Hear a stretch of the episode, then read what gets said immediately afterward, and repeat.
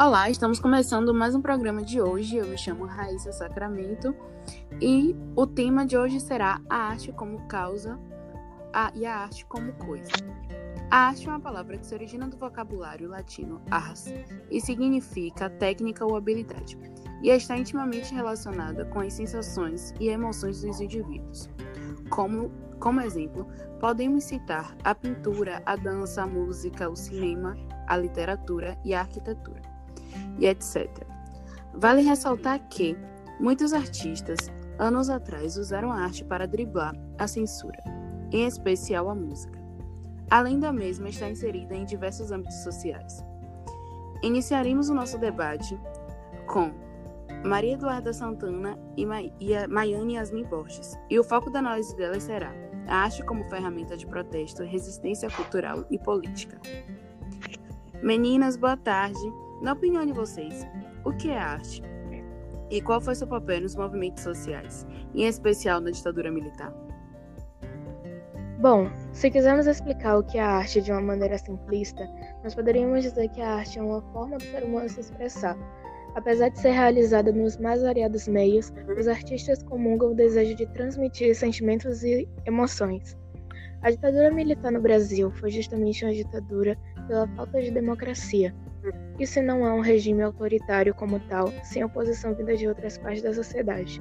As artes durante a ditadura militar se tornaram de um jeito pelo qual o povo poderia se, se expressar, considerando que manifestações públicas de rua e praticamente qualquer forma de oposição ao governo fosse proibida, principalmente durante o governo do general Emílio Mestre.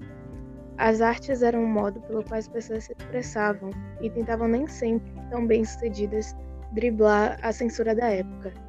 Era essa censura e os principais temas abordados por artistas brasileiros, os colocando muitas vezes em perigo de serem presos e torturados ou até mortos pelos atuantes do regime. Os artistas precisaram se adaptar ao regime para comentar e criticar sobre o padrão social pelo qual estavam vivendo. O cinema, a televisão, a literatura, o teatro e as artes plásticas, e principalmente a música, foram o meio de expressão da época. Bom, segundo o dicionário de termos latinos, ars significa maneira de ser ou de proceder, qualidade. É uma habilidade que é adquirida pelo estudo ou pela prática. É um conhecimento técnico. É um talento, uma arte, uma habilidade.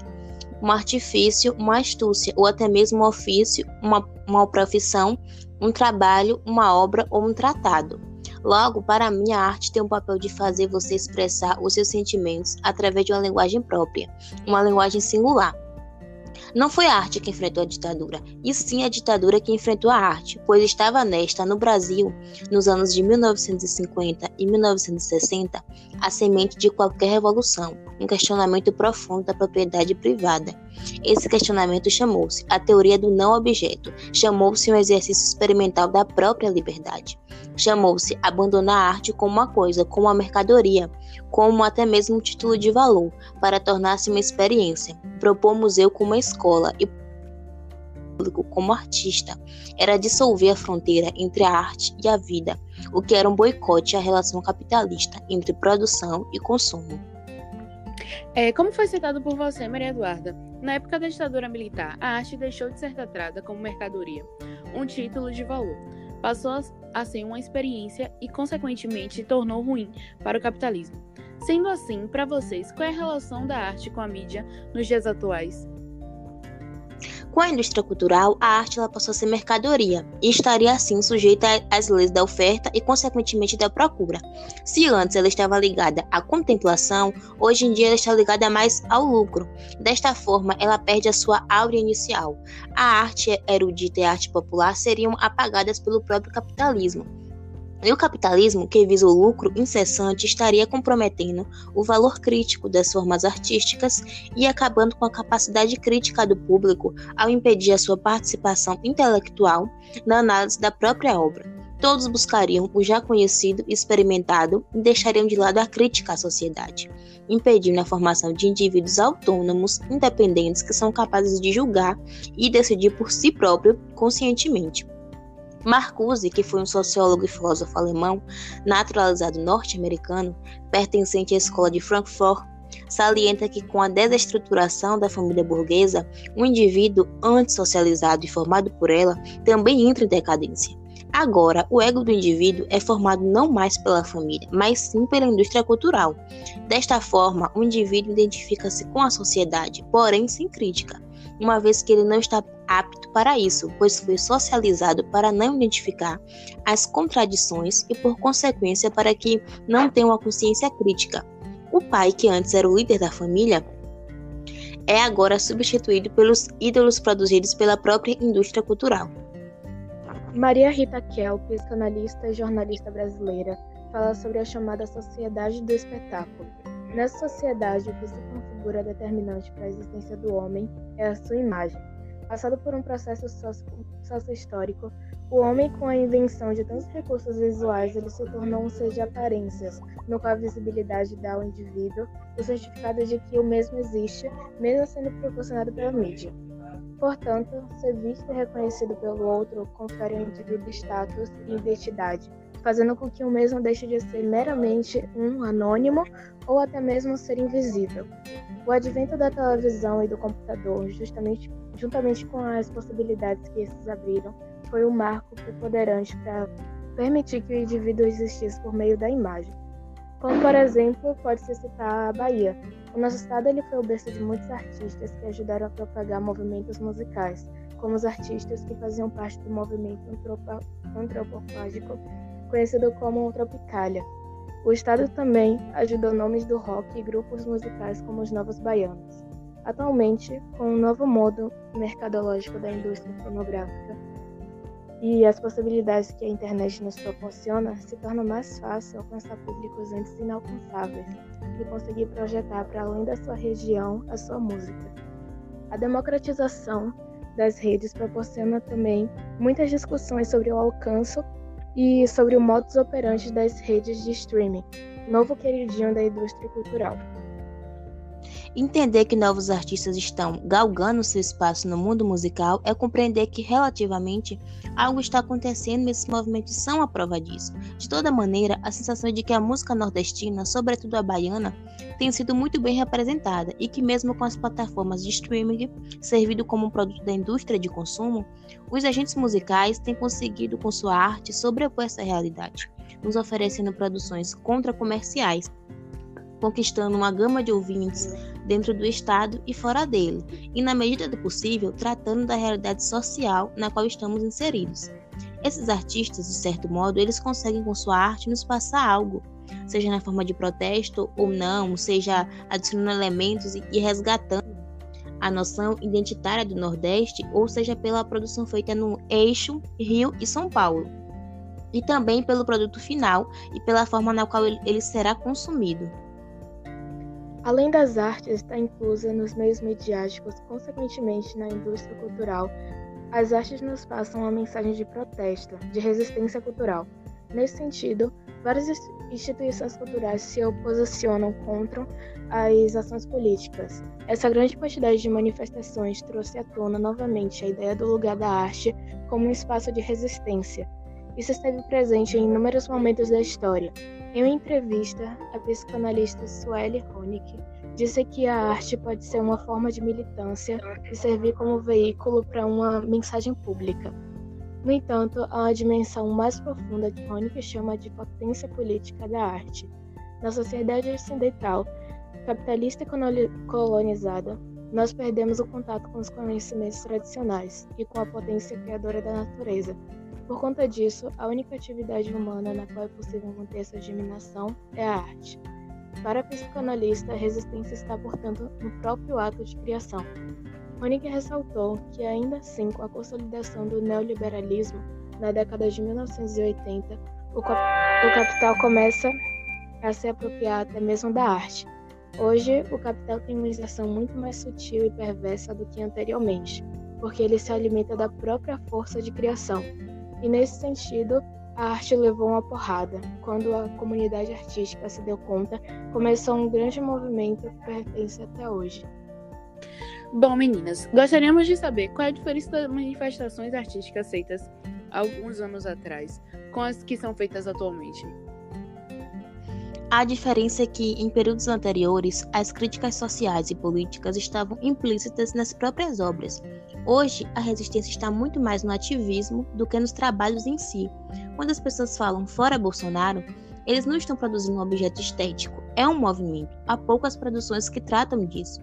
Segundo Miguel Chaya, que é um escritor e formado em artes visuais, hoje há uma urgência em se expressar as coisas acontecem muito rápido. Não é como no caso do quadro de Guernica, de Picasso, que era uma resposta a uma guerra longa. Ele também cita as redes sociais como importante ferramenta de mobilização, permitindo que as pessoas tomem posições rapidamente. Mesmo com a acessão de políticos, não há censura e ainda há espaço para as pessoas se manifestarem.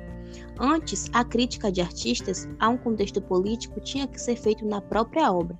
Não havia outra forma. Outro fator apontado pelo pesquisador Miguel Chaya é a emergência de diversos coletivos de artistas. Não é mais o tempo de uma vanguarda que aponta para uma única direção. São vários grupos que se manifestam.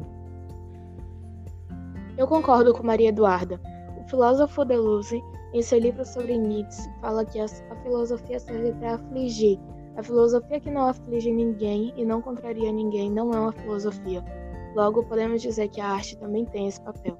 Podemos ouvir uma narrativa no início do quarto episódio da segunda temporada da série Twenty Reasons Why, a seguinte definição: Uma obra de arte só é boa se surgir da urgência, da necessidade, da carência.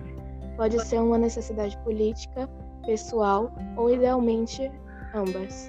A arte deve confrontar, deve chocar e assustar você.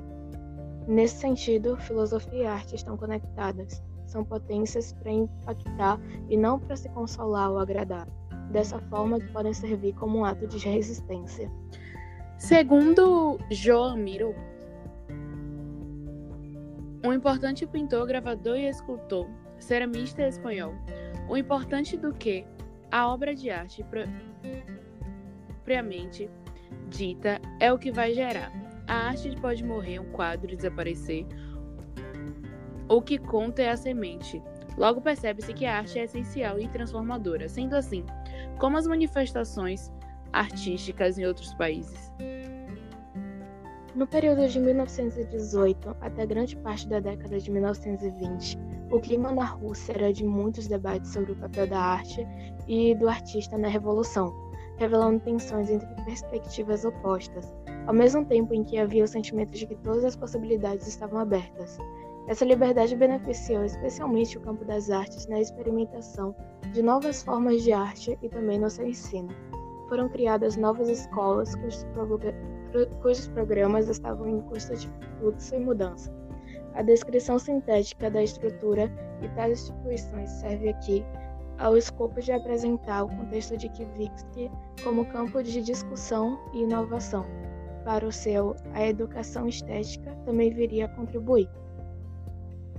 Uma característica importante da sociedade russa, refletida também no pertencimento de classe dos alunos da academia, era a divisão social entre nobreza, burguesia, clero e os camponeses. Os camponeses eram a absoluta maioria da população, sendo a porcentagem de servos de 49%, segundo o primeiro censo do país, que foi no ano de 1857. O perfil de ingressante na academia modificou-se ao longo do tempo inclusive com a proibição da entrada de servos em alguns períodos, como no ano de 1817. O regime sérvio surgiu na Rússia no século XVI, sendo estabelecido pelo costume de normas de direito privado e éditos governamentais, os quais foram, aos poucos, carceando os direitos dos servos, especialmente no que tange sua mobilidade, a desigualdade social era muito grande, uma vez que os impostos que mantinham a rígida organização social eram pagos exclusivamente pelas classes menos privilegiadas, insetos, os nobres e os burgueses. A entrada de servos na academia, quando admitida, ela estava subordinada à concessão de sua liberdade ao completar a formação artística. A partir do ano de 1859, a academia passou a admitir estudantes de qualquer posição social. Sendo assim, percebe-se que a arte na educação tem um papel fundamental no desenvolvimento das competências necessárias para este novo contexto, por atuar intensamente tanto no desenvolvimento cognitivo quanto conativo dos estudantes. Por ser um elemento de criação, a arte auxilia na construção do senso crítico e na capacidade de interpretação, raciocínio não linear, uma imaginação e observação, promove o autoconhecimento e autonomia e potencializa a formação de indivíduos cada vez mais inovadores. Através da arte, são desenvolvidas habilidades como a expressão corporal, um pensamento holístico e percepção visual e, consequentemente, auditiva, por exemplo, tão importantes na atualidade. Em 1922, um grupo de artistas da vanguarda fez em São Paulo a Semana da Arte Moderna. Reuniram poetas, literatos, músicos, pintores e colocaram para a sociedade paulistana bastante provinciana. Tudo que havia de vanguarda, tudo que havia de mais moderno na produção artística brasileira e europeia foi um marco, o que contribuiu e abalou de forma é, a pensar da estética brasileira, porque a arte não é apenas um elemento decorativo, a arte não existe apenas, para estar em uma parede e alegrar o ambiente. A arte não produz apenas textos e músicas. A arte também é provocativa. Também é algo que faz você sair da sua zona de conforto. A arte também é a capacidade de produzir um pensamento novo, inclusive chocante. Segundo Leandro Camal, um historiador brasileiro, professor e escritor, a arte ela é uma maneira de tomar o mundo mais colorido e suave. A arte é uma maneira de transformar o mundo. Logo, todas as vanguardas, inclusive a Semana de Arte Moderna de 1922, foram fundamentais para redefinir a maneira de fazer e de pensar a arte. Pense a arte, leia sobre a arte, acesse mais informações sobre a arte e descubra que a produção artística contemporânea pode revolucionar sua vida. Segundo Alex Frechette, que é um artista plástico escritor brasileiro, a arte ela serve para transformar a realidade dura em algo transcendente. Nesse sentido, não podemos deixar de falar sobre os artistas de rua. Os artistas de rua utilizam os muros da cidade para criar intervenções artísticas que vão muito além das obras meramente decorativas. Suas obras dialogam com a conjuntura política do país, mas com técnicas que remetem ao lúdico a arte permite um respiro, a possibilidade de olhar a realidade sob um novo ângulo. Bom, meninas, gostaria muito de agradecer a vocês por estar participando desse programa da gente e por nos dar essa aula, né? É, sou muito grata por tudo mesmo. Muito obrigada. Fique com Deus. Até o próximo programa.